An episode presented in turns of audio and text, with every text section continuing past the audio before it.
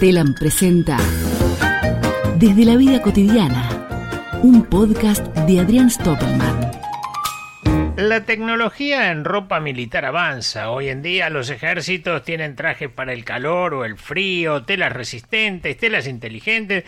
Un gasto de dinero absolutamente innecesario porque como dijo Da Vinci, ya inventé todo. Y hay un producto superador, la ropa de entrecasa. No hay nada más resistente a todo. No le hacen mella las manchas, los agujeros, los líquidos. Si engordás, estiras y adelgazás, cuelga. Es más, tiene una ventaja militar estratégica. Los enemigos ven a un regimiento de gente vestida de entrecasa y se confían. Mirá si vamos a perder contra estos zaparrastrosos. Y caen en la trampa como quien cree que un contrafrente en planta baja puede ser muy luminoso. Obsérvese un detalle. No hay negocios que vendan ropa de entrecasa. ¿Por qué? Porque la remera más cara y pituca puede convertirse en de entrecasa después de tener que cambiar la goma del auto pinchada un día de lluvia en la banquina de tierra de una ruta clandestina de camiones exportadores de soja. Y aquí entra el componente psicológico.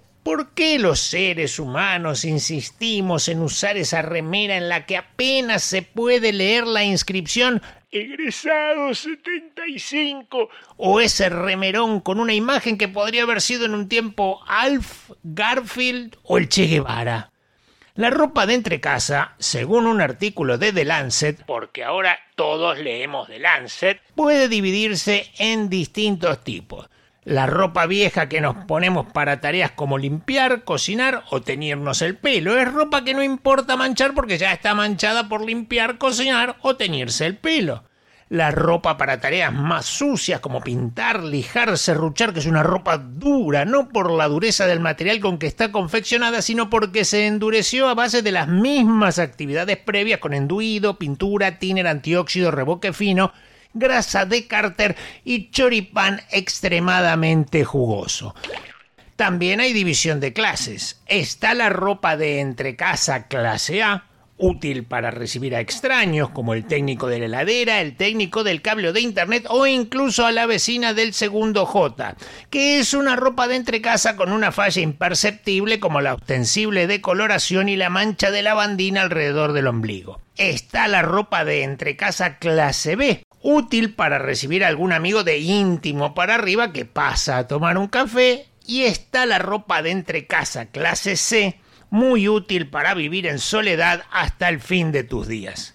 Medias agujereadas que se usan como calzado, vaqueros y pantalones que no cierran o con el cierre roto, camisas de vestir ahora de manga corta, el pantaloncito bicolor desteñido de boca 77, jardineros, poleras de nylon, buzos de plush, restos de jeans devenidos en mini short, joggings sanforizados con los que nunca se corrió otra maratón que no fuera la de deglutir picadas con cerveza, restos de mini short devenidos en trapos de piso son algunas de las prendas más representativas de la ropa de entrecasa todo un decálogo de la impresentabilidad. La uso porque me queda cómoda. Solemos decir de una remera con el cuello tan estirado que llega hasta el ombligo. Nunca más volvieron a ser las pompero tenis. Decimos para justificar el uso de unas zapatillas de lona chancletadas ya sin cordones. Nos aferramos a ese calzoncillo que hizo las delicias de nuestros compañeros y compañeras de campamento allá en 1976 como quien no puede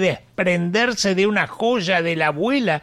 Nos sostenemos los calzones y bombachas sin elástico y hacemos malabares con la cadera para que no rueden cuesta abajo por nuestras piernas. Y ahora los tengo que dejar porque acabo de descubrir que las polillas han dejado agujereado. ¿Qué es, ¿qué es un Fiorut? No, es un Jordan Lee. Far Bueno, eh, me iba bárbaro, pero bueno.